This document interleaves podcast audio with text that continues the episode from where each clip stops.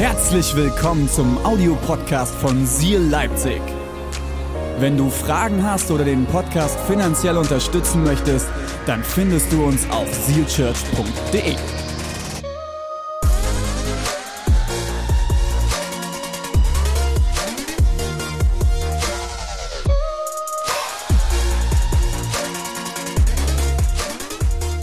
Hey, kennst du das auch? Du bist mit Jungs, Mädels, Freunden unterwegs. Äh, Gerade bei Männern ist das ganz oft so ein Ding. Männer sitzen abends zusammen und trinken ein Bierchen vielleicht jetzt schon eine längere Zeit nicht mehr. Und, und dann geht's los. Ey, Alter, Jung, ich drück jetzt 150 Kilo auf der Bank. Nein, nie im Leben, glaube ich ja nicht. Zeig her, hast du Videos, gib mir Beweise. Oder kennt ihr das? Ich weiß nicht, was, was Mädels sich vielleicht auch mal betteln können. Ich habe keine Ahnung. Diana, gibt's da auch so, gibt's das auch bei Frauen, so Battles untereinander? Hast du meinen Eyeliner gesehen? Beweise! Hey, oder die kleine Jungs schon. Kleine Jungs, kennt ihr das? Mein, äh, mein Papa ist der Stärkste. Mein Papa ist der Stärkste. Ich habe dann immer noch mit meinem Cousin angegeben, der war bei der Bundeswehr und hat mir erzählt, wie er Panzer fahren war. Ich sag, dann kommt mein Cousin mit dem Panzer. War, also, der, du, mein Mann battelt sich und, und dann kommt aber immer wieder dieser, hey, Beweise, das glaube ich dir nicht. Hey, Beweise. Erinnert ihr euch an den Gottesdienst letztes Jahr, einer meiner Lieblingsgottesdienste? Ich habe einen blöden Gag auf der Bühne gemacht und habe auch gleich dafür bezahlt. Ähm, ich war noch nie so außer, der, außer Puste in der Predigt. Ich habe einen Witz gemacht und habe gesagt, der Joni hier in Leipzig, der schafft nie im Leben so viele Liegestützen wie ich. Und die ganze Kirche gemeinsam, Beweise! Come on, zeig René! Und wer hat gewonnen? Ich will es nochmal festhalten. Ich. seitdem, seitdem, egal in welchen Standort ich komme, hey René, ich zeig dir heute, wie viel Liegestütze ich kann. Und ich mal, hey, ist okay, ist okay. Ich habe es einmal bewiesen an alle, die jetzt immer denken, sie müssten mich zu Liegestützen herausfordern. Ich habe es einmal bewiesen, das reicht, okay? Es reicht, okay? Das war ein krasser Gottesdienst. Ich habe äh, Joni platt gemacht. Liebe Grüße an Joni in der Youth an dieser Stelle.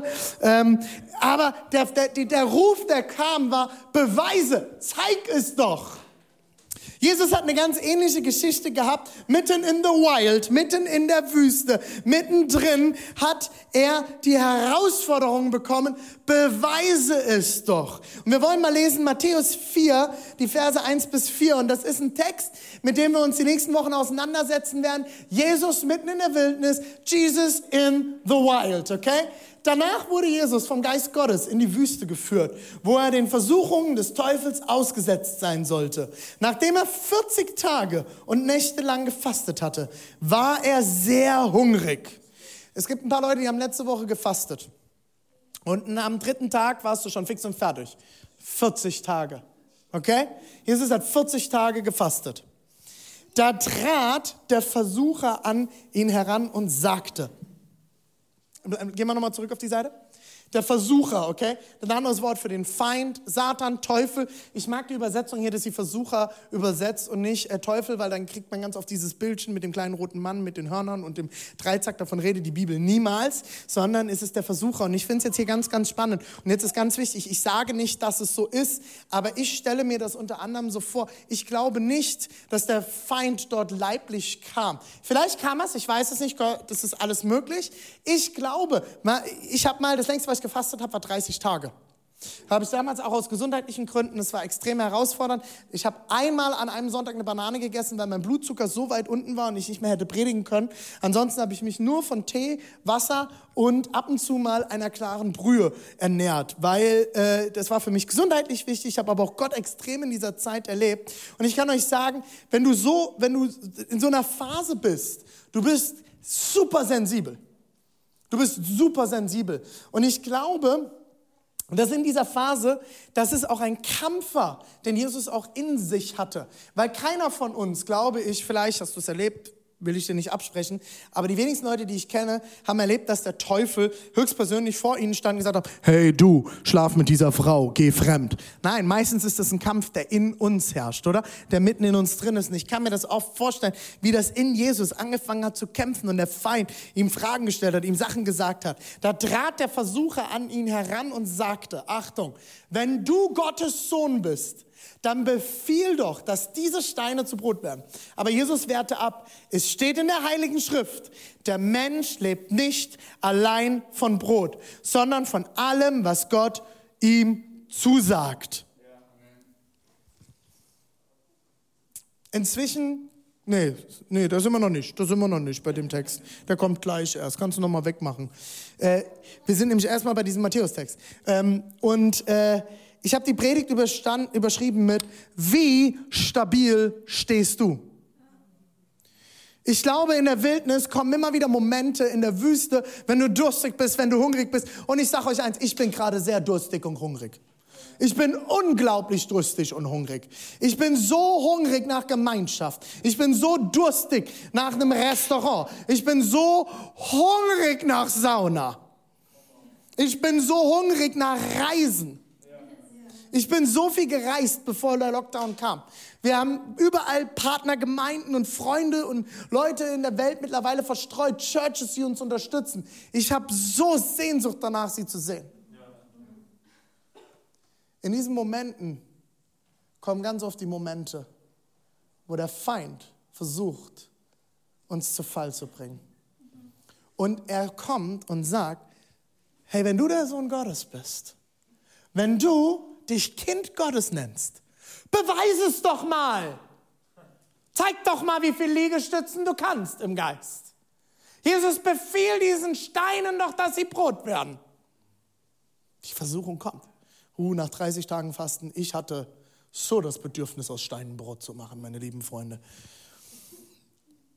Ich will mit euch in den weiteren Text reingehen und will mal schauen, was sagt Jesus hier eigentlich mit diesem Brot? Und es gibt einen Text, der ein bisschen länger ist, wo wir jetzt uns durchschlängeln werden, wo Jesus ganz viel über Brot redet. Und wo er, glaube ich, in dieser Wüstenzeit, wo er dort war, mitten in der Wildnis, Erkenntnisse über das Brot bekommen hat, Erkenntnisse darüber bekommen hat, diese Stelle, die er hier sagt, es steht in der Heiligen Schrift, der Mensch lebt nicht allein vom Brot, sondern von, alle, von allem, was Gott ihm zusagt. Das ist eine alttestamentarische Stelle, die kommt aus dem Alten Testament. Und Jesus wusste das, er hatte das im Kopf, wie Mose äh, im, in der Wüste ist und das Manna, das Brot fällt vom Himmel und das Volk wird versorgt. Und jeden Tag fällt Neues. Und wenn sie angefangen haben, das Brot zu bunkern, ist es verschimmelt und verrottet. Und Gott sagt ihnen, du, ihr lebt nicht vom Brot allein.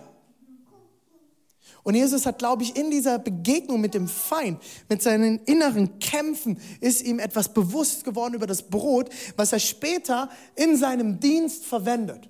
Und ich glaube, das ist eine ganz, ganz wichtige erste Erkenntnis, die ich jedem von euch sagen möchte. Wenn du in der Wildnis bist und du versucht wirst und der Feind dich herausfordert, du mit dir in dir kämpfst, du Kämpfe hast, du hast immer die Chance, in diesem Moment neue Erkenntnisse zu bekommen, neue Offenbarungen von Gott, dass Gott dir etwas geben will für die, für die Zeiten und die Phasen nach der Wüste. Oder du kannst sagen, dass du dich dem Feind hingibst und nicht weiterkommst. Wir wollen mal schauen. In Johannes 6, das Kapitel 6, äh, im Johannes Evangelium, äh, befindet sich eine Begebenheit, ähm, die wir jetzt gemeinsam lesen werden. Und die Geschichte, die dem Ganzen vorhergeht, ist, Jesus vermehrt Fische und Brot. Ich weiß nicht, ob dir die Geschichte bekannt ist. Jesus predigt zu ein paar Leuten und er predigt scheinbar sehr lange.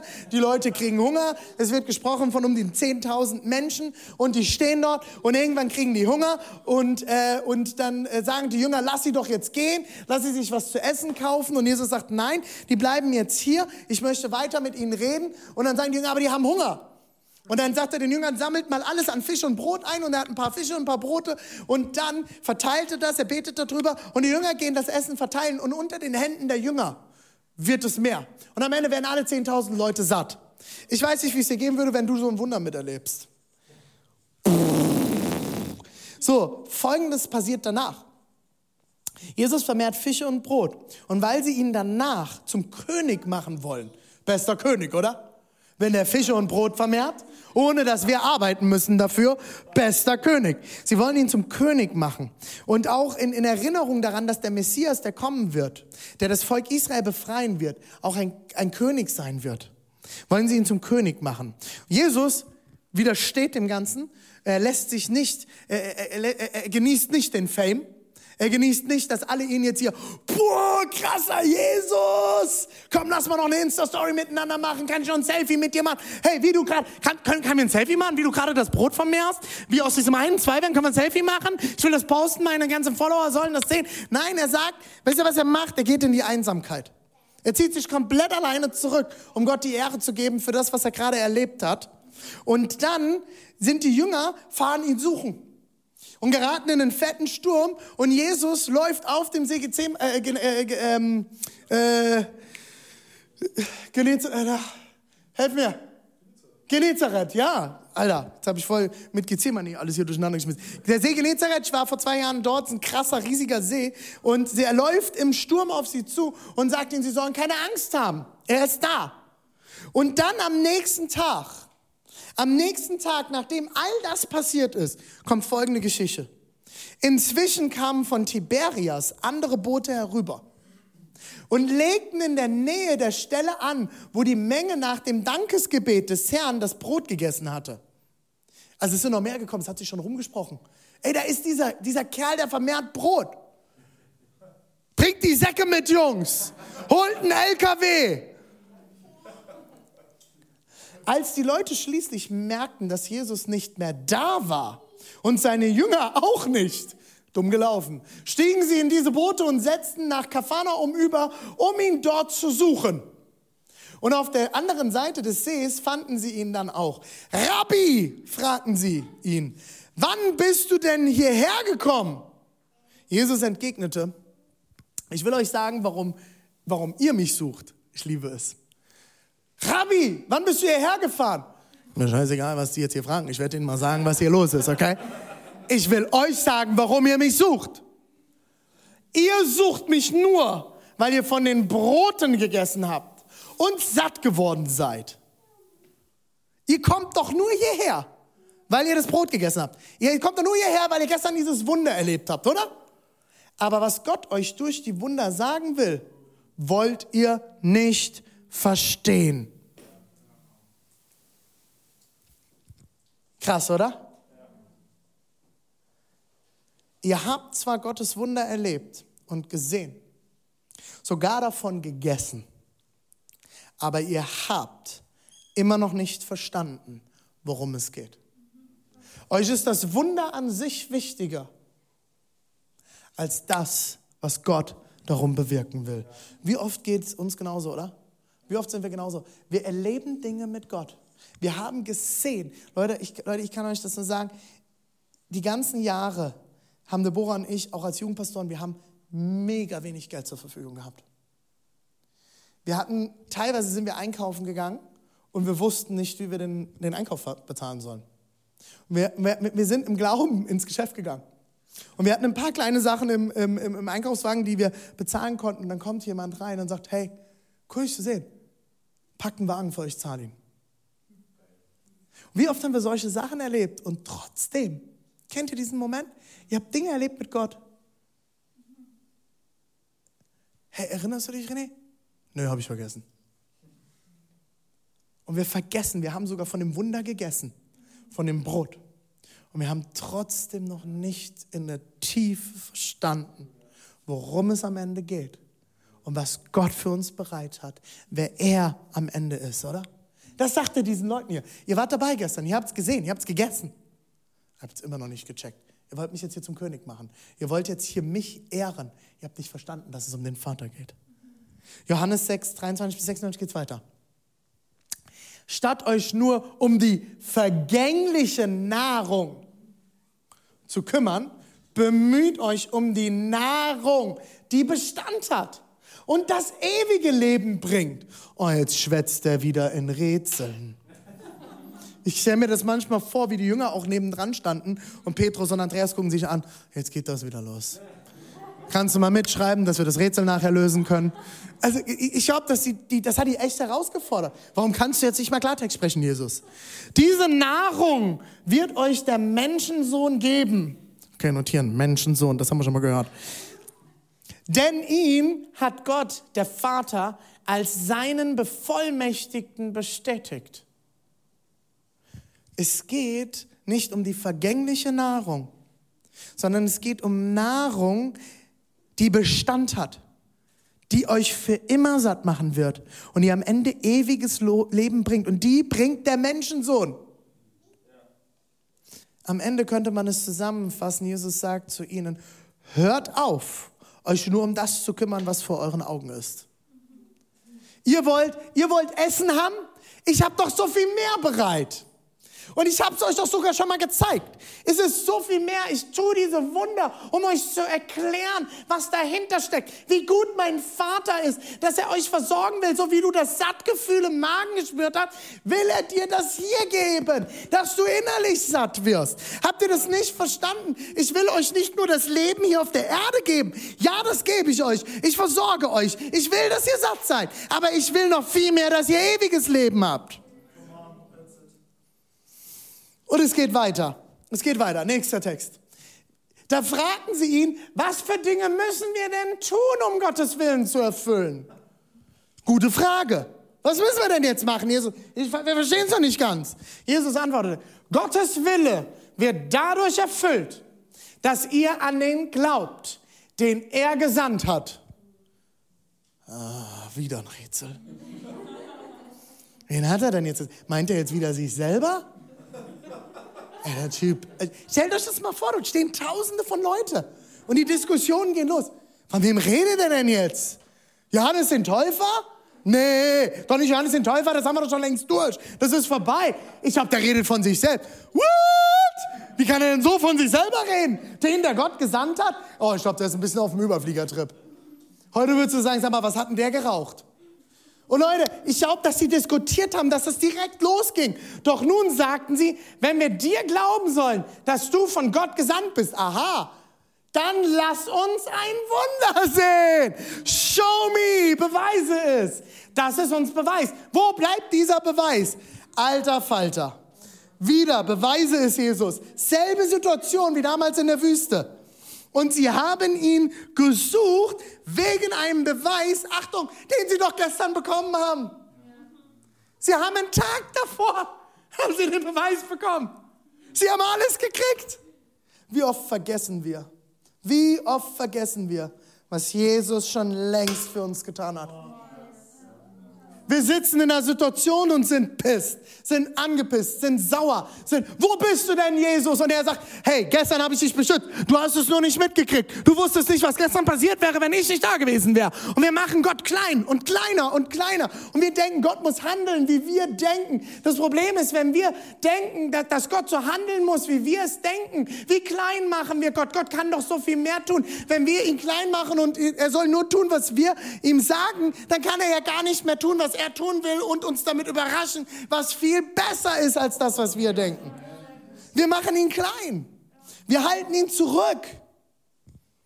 Und genau so haben sie es hier gemacht. Es geht weiter. Vers 31 bis 34. Leute, kommt mal, es kommen so gute Sachen. Damals in der Wüste haben uns unsere Vorfahren Manna, haben unsere Vorfahren Manna gegessen, wie es ja auch in der Schrift heißt.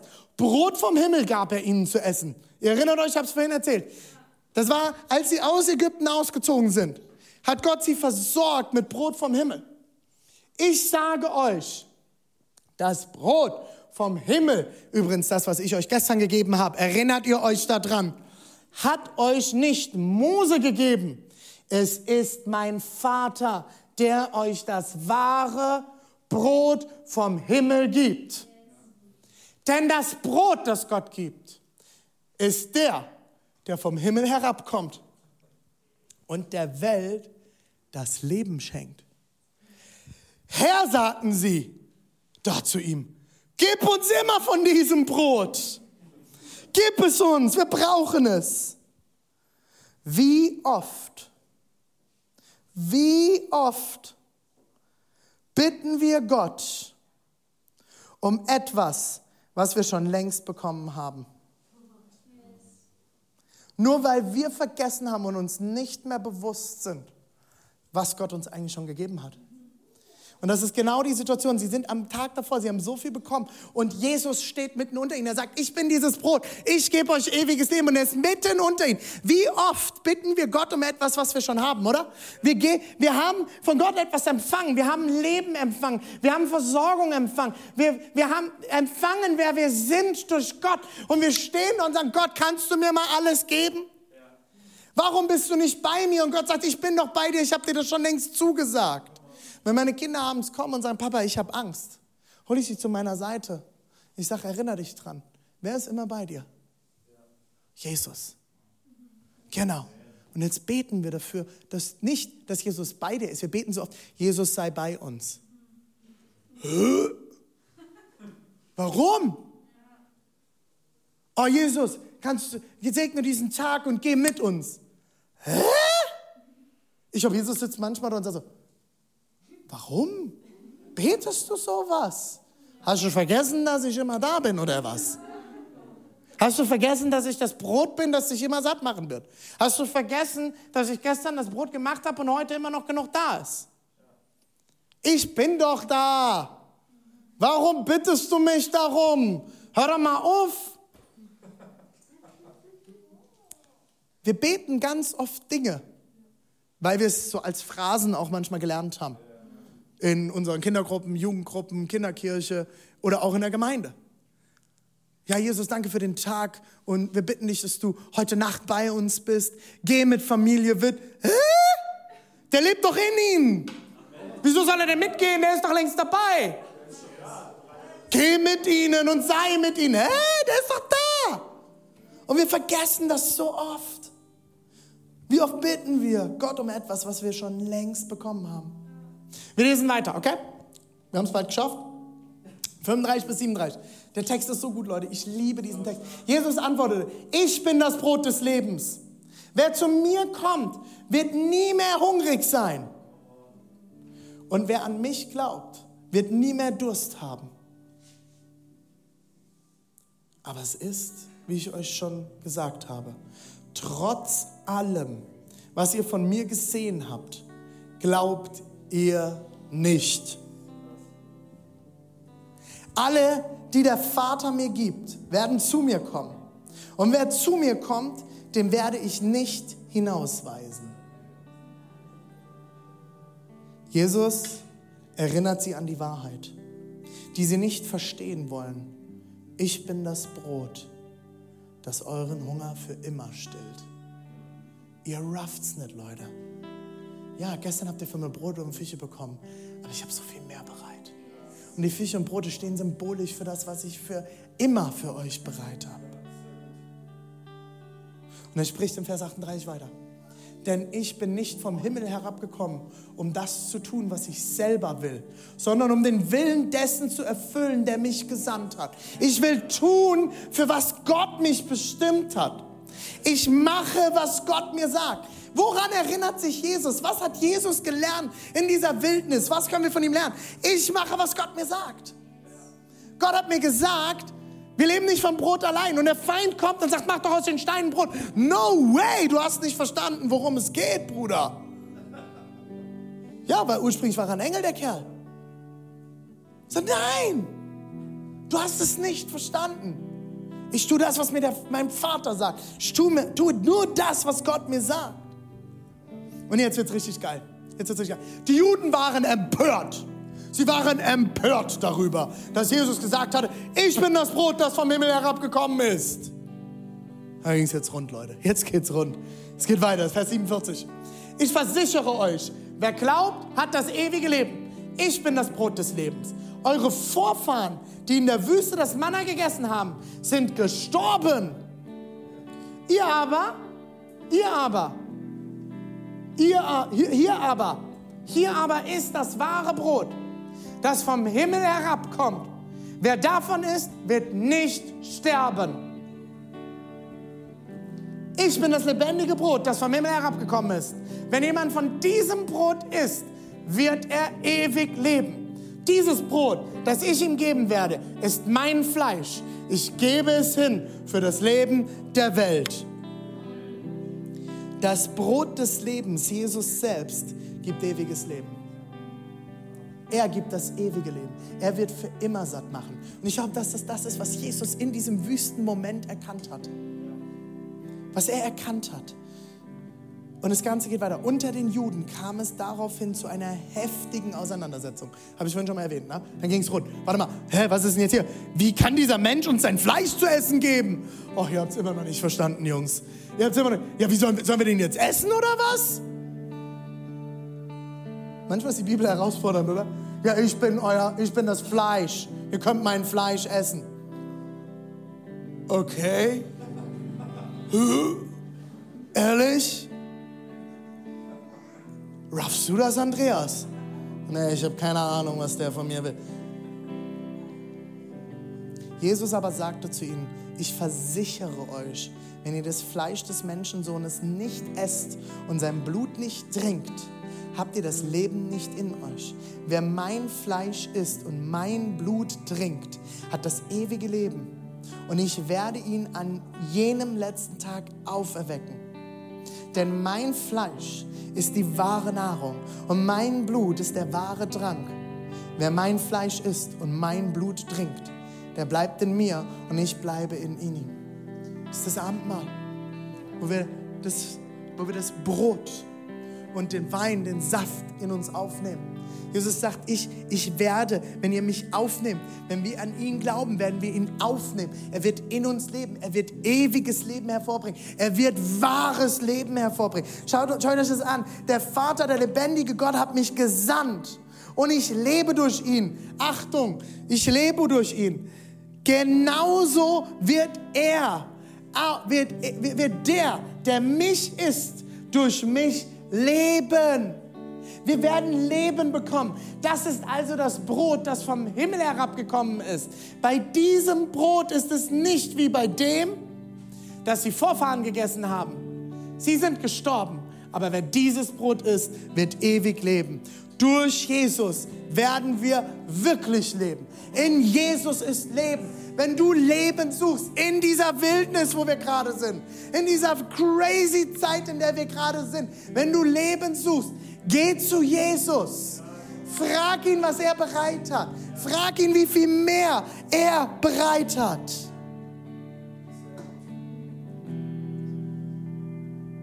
Erinnert euch, wo wir reingestartet sind, die Geschichte von Jesus in der Wüste.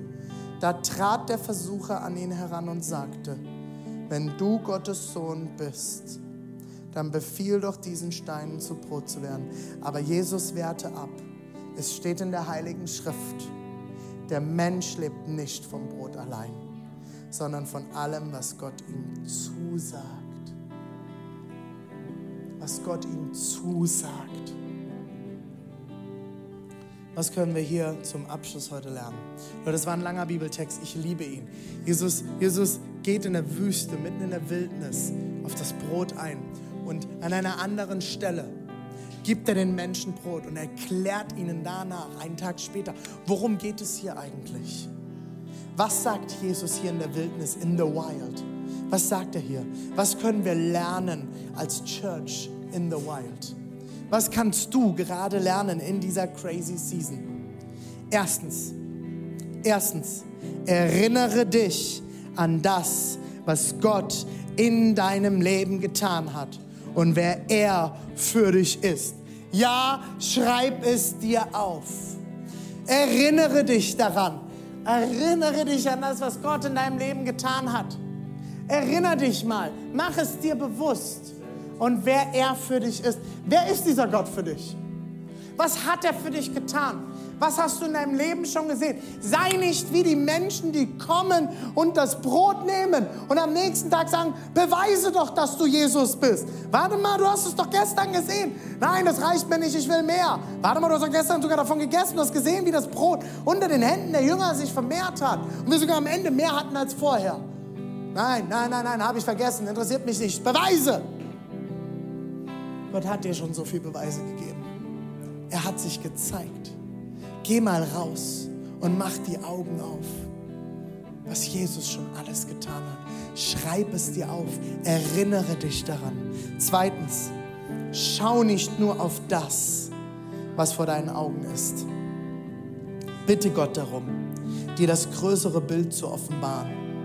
Was tust du gerade, Gott? Er macht dir das bewusst.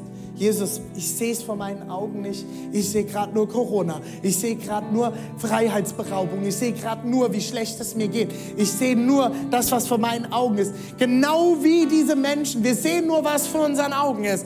Jesus, was steckt dahinter? Und die Jünger diskutieren. Sag mal, jetzt redet er wieder ein Rätsel. Nein, lass dir offenbaren. Frag Jesus, was steckt denn dahinter? Guck mal, er hat so eine lange Konversation über dieses Brot mit den Jungs geführt und mit den Leuten, die drumherum standen und sie haben ihn kritisiert und sie haben nochmal gefragt. Ich, ich verstehe es jetzt nicht, wie soll man jetzt sein Fleisch essen oder was? Frag Jesus, was steckt dahinter? Was ist das, was er nicht, nicht was sollst du der Regierung sagen, was sollst du auf Facebook posten? Welche Verschwörungstheorie ist jetzt die richtige? Nein, frag ihn, was er in deinem Leben tun will. Wir haben Wichtigeres als Corona in unserem Leben. Und es wird ein Leben nach Corona geben. Genau wie es ein Leben nach dem Nationalsozialismus gab, genauso wie es ein Leben nach der DDR gab, genauso wie es ein Leben nach der spanischen Grippe gab. Dieses Land hat so viele Krisen erlebt so viele Krisen. Und Gott war immer da. Er war immer da und er war treu und er hat immer wieder neu mit den Menschen angefangen. Und seine Kirche ist nie gestorben. Was willst du gerade in uns tun, Gott? Was willst du uns lehren? Zeig es uns. Drittens, mache, was Gott dir sagt. Tu das, was Gott dir sagt, genauso wie Jesus mitten in der Wüste. Und viertens, erinnere dich an die Wahrheit. Durch Jesus werden wir leben. Durch Jesus wirst du leben. Dort, wo mir das Leben gerade so fern erscheint, wo mir so viel genommen wird. Durch Jesus hast du Leben. Du wirst leben. Jesus hat mehr bereit für uns. There is more. Da ist so viel mehr. So viel mehr. Hey Church, lass uns gemeinsam aufstehen. An allen Standorten. Lass uns aufstehen. Jesus hat so viel mehr bereit. Mitten in the wild. Mittendrin in dieser Wildnis, in der Wüste, in der du vielleicht gerade stehst. Jesus hat so viel mehr bereit. Ich möchte ein Gebet sprechen. Und danach möchte ich noch mit einigen Menschen beten, die heute hier sind und diesen Gott vielleicht kennenlernen möchten die dieses Leben das erste Mal erleben möchten, die vielleicht dieses Brot das erste Mal essen möchten. Aber ich möchte als allererstes für alle beten, die heute hier sind, sagen, ich kenne diesen Gott schon, aber ich weiß nicht, wie ich mehr von diesem Brot bekommen kann. Ich bin gerade hungrig und durstig und fühle mich leer. Lass uns einfach mal die Augen schließen. Jesus, ich möchte beten heute Morgen für jeden, der gerade kämpft, der sich mitten in der Wildnis fühlt, mitten in dieser Wüste. Ich bete, Jesus, ich bete, Jesus, dass du jetzt segnest. Ich bete, dass du jetzt kommst und dass du segnest. Ich bete, Jesus, dass jeder Einzelne jetzt zu Hause spürt, du bist da. Du lässt sie nicht allein. Du bist immer mitten unter uns. Du bist der, der wahres Leben schenkt. Du bist der, der uns nicht hungrig zurücklässt. Du bist der, der mehr bereit hat. Du bist der, der Leben bereit hat. Du bist der, der Erneuerung bereit hat. Du bist der, dort, wo wir uns nicht frei fühlen. Da hast du Freiheit bereit. Genau wie Paulus im Gefängnis war. Er hat die größte Freiheit gespürt. Er hat den größten Glück gespürt. Er hat das Größte gespürt, weil du so viel mehr bereit hast. Jesus, ich bete, dass du uns offenbarst, was hinter dieser Krise liegt. Was, was wir lernen können als Kirche mitten in dieser Wildnis. Jesus, Jesus, Jesus, du hast so viel mehr bereit bete, dass du uns jetzt segnest, dass du jeden Einzelnen segnest, jetzt dort, wo er ist. Zu sehen und zu erleben, wie gut du bist. Wir lieben dich, Jesus, und wir brauchen dich. Amen, Amen. Hey, lass uns jetzt beten für die Leute, die heute sagen, wir wollen diesen Gott kennenlernen. Vielleicht bist du heute hier und du hast diesen Jesus noch nie kennengelernt. Ich will dir heute erklären, Gott hat neue Hoffnung für dich bereit.